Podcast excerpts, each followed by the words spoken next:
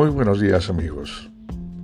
Una vez más, en contacto con ustedes para compartir información que pueda serles útil.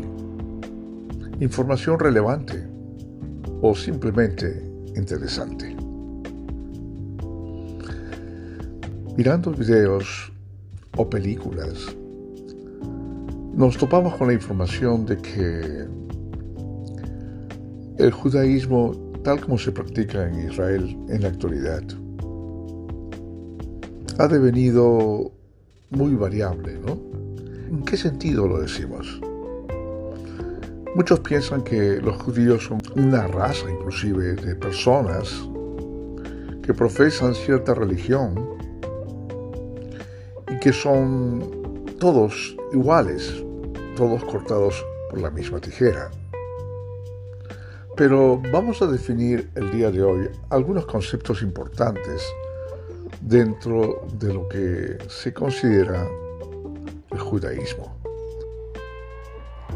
Algo bastante extraño está pasando en Israel actualmente debido a que esta práctica religiosa, el judaísmo, ha ido en deterioro cada vez más en el sentido que cada vez menos gente profesa la religión judía.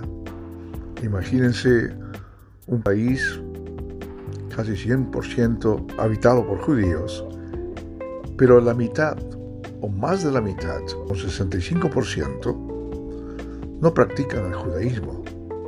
Se les llama a ellos judíos laicos. Entonces ya tenemos un primer grupo de judíos que están ligados al judaísmo por tradición, pero que ya no practican. Todas estas enormes demandas y reglas, formas de conducta tradicionales en el judaísmo, que podrían ser hasta más de 600, 600 recomendaciones de cómo ser un buen judío, normas que no pueden quebrantarse. Imaginemos en el embrollo de seguir más de 600 normas de conducta para ser un buen judío. Muchos jóvenes han ido dejando atrás todo esto y ya no practican más el judaísmo, pero sienten la conexión con su familia, sus tradiciones, las siguen practicando, pero no practican el judaísmo en sí, no siguen las reglas del judaísmo, no se consideran a sí mismos practicantes del judaísmo. ¿Por qué este desapego por el judaísmo desde los propios judíos? Algo aparentemente incomprensible. Una de las cosas que aparentemente suceden es que tantas normas, tanta demanda, tantas restricciones dentro de la comunidad judía ha ido creando para algunos jóvenes un desapego total, una saturación total. Y muchos de ellos simplemente no practican ya el judaísmo. Estamos hablando, una vez más, de cerca del 65% de la población de Israel. Increíble. Pero existen otros grupos también, ¿no? Los grupos de los que sí practican el judaísmo. Dentro de esos grupos tenemos los más fundamentalistas, los hasídicos, que pertenecen a sectas que le llaman sectas hasídicas, en las que la práctica de la lectura de la Torá, la Torá son los cinco libros del Pentateuco y los otros 19 libros que conforman en total los 24 libros del Tanakh, siguen estrictamente lo que se dice en la Torá. Para muchos judíos, la lectura y el seguir las normas indicadas por la Torá, por la Torá escrita, es una forma importantísima dentro de su comunidad.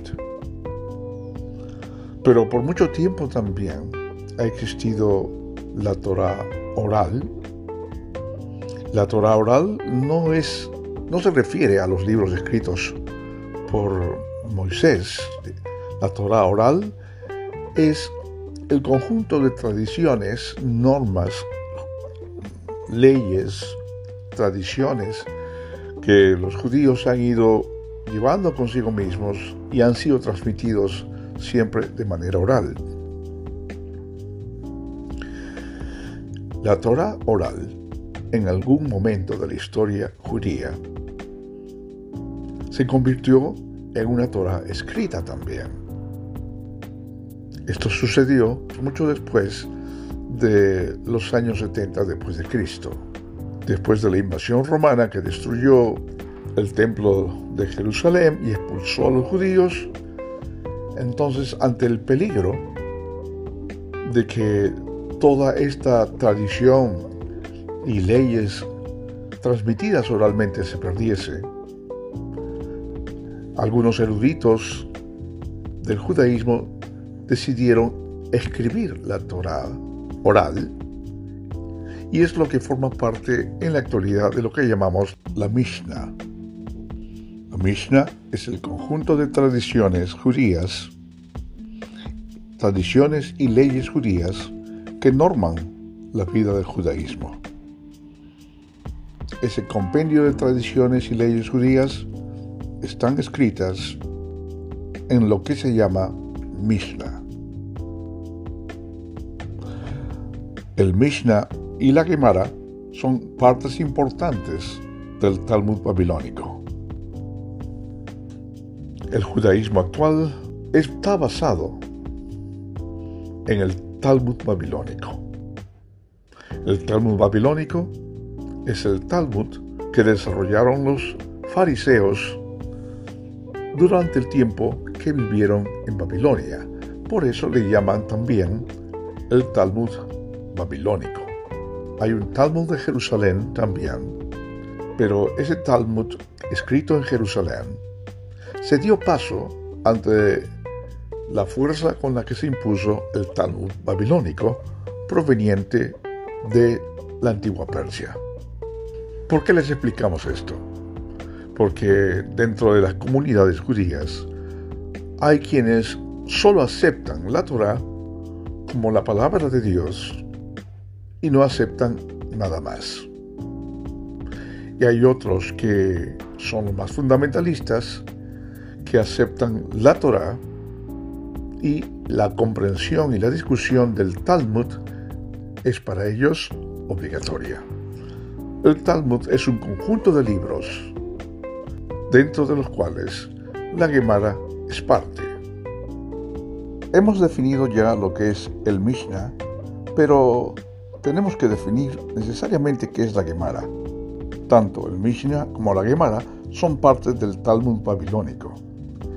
Si el Mishnah es el conjunto de tradiciones y leyes que forman las bases del judaísmo, la Gemara viene a ser el análisis de la Torah hecho por los rabinos.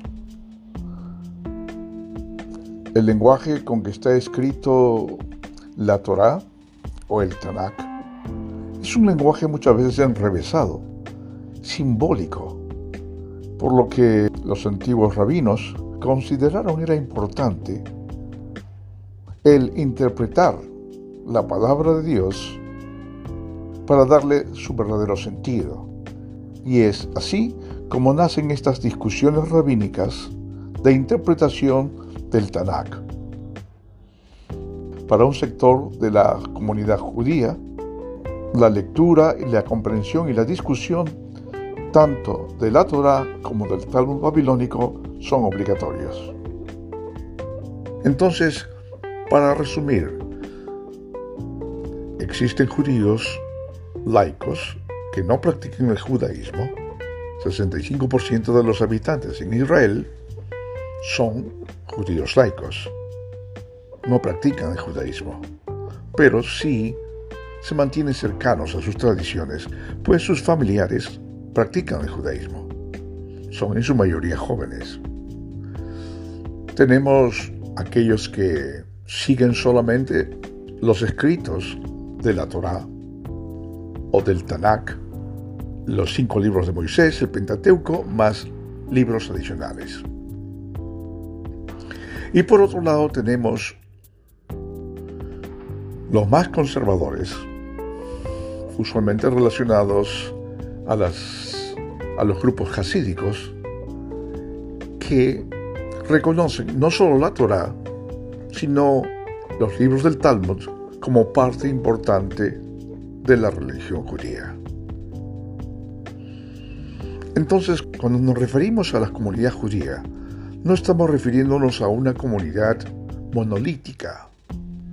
Estamos refiriéndonos a una comunidad que tiene variaciones, diferencias en creencias y acciones. Incluso existen judíos que son prosionistas, que son los que forman parte del gobierno de Israel en la actualidad y aquellos que están en contra del sionismo. Aquellos que están en contra del sionismo consideran de que el Mesías todavía no ha llegado y solo el Mesías podría determinar cuál es esa tierra prometida. Como sabemos, los grupos sionistas, promovidos por Teodoro Herzl, un líder allá por el año de 1890 y tantos, consideraban que era necesario que la comunidad judía tuviera un territorio, que se convirtiese en una nación.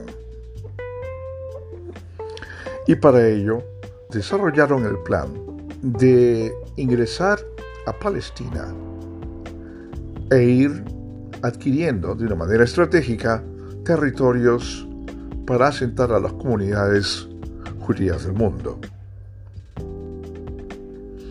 Este plan se realizó. Probablemente han sido los judíos sionistas los que iniciaron todo este proceso ante la ONU y que finalmente fue completado por ellos mismos. La ONU determinó dos territorios, uno para los palestinos y otro para los, el Estado de Israel, de acuerdo a la ONU, allá por los años 1940 y tantos, la ONU decidió que para evitar los conflictos entre los judíos y los árabes, Palestina tendría que dividirse en dos partes, un Estado palestino y un Estado judío. Así quedó zanjado el problema, pero el gobierno israelí ha utilizado la fuerza y sistemáticamente ha ido desplazando a los árabes de su territorio para convertirlos en partes de Israel. Esa es la raíz de todo el problema. En la actualidad, los grupos sionistas son los que controlan el Estado de Israel. Son aquellos que están de acuerdo en que los judíos deben tener una nación, deben tener un territorio y deben gobernar de acuerdo a sus propias leyes. El problema para algunos es que el sionismo se ha convertido en una amenaza en el mundo, pues el sionismo no solo es un territorio para los judíos en Palestina, sino también es el dominio político, económico, financiero de los judíos en todo el mundo. Es así como son vistos los sionistas en la actualidad. Algunos de ellos dicen que esto no es cierto, que el sionismo no es eso, pero hay muchas pruebas, aparentemente, que dicen todo lo contrario. Entonces, cuando nos referimos a las comunidades judías, no estamos viendo un grupo monolítico, sino un grupo que está muy, muy dividido. Los ataques antisemitas tradicionalmente han visto a los judíos como un grupo monolítico y no lo son. Definitivamente no lo son. Hay judíos pacíficos que se dedican a sus prácticas religiosas, que viven de acuerdo a sus tradiciones y que no tienen ningún plan que el de esperar a que llegue su Mesías y designe la tierra prometida.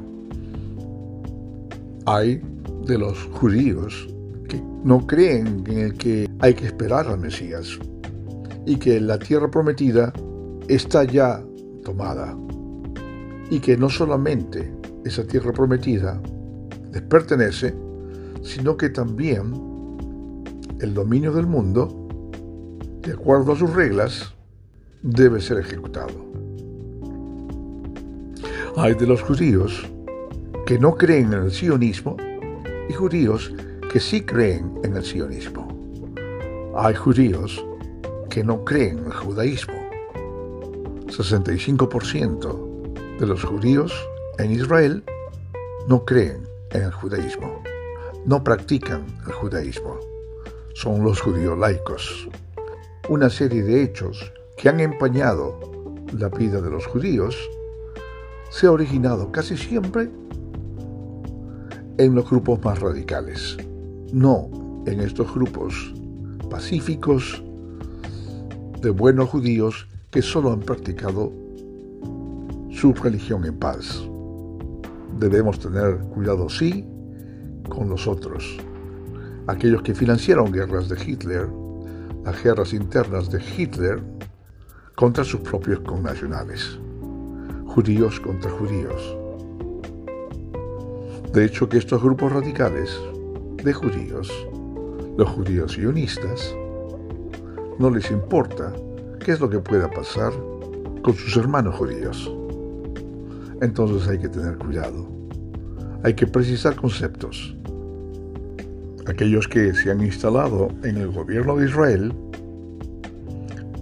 se han militarizado para proteger su país, han instalado el servicio militar obligatorio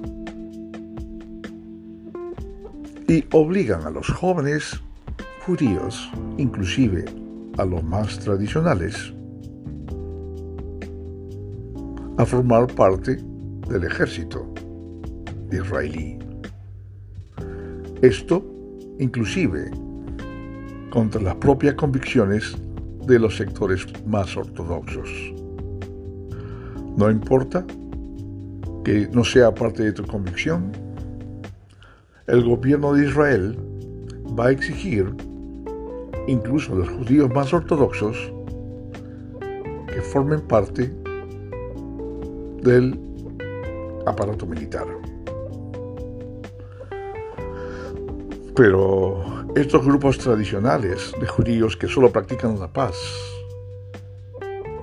y viven dentro de sus normas basados en la Torá, se niegan rotundamente a formar parte de un Estado que ellos consideran no los representa.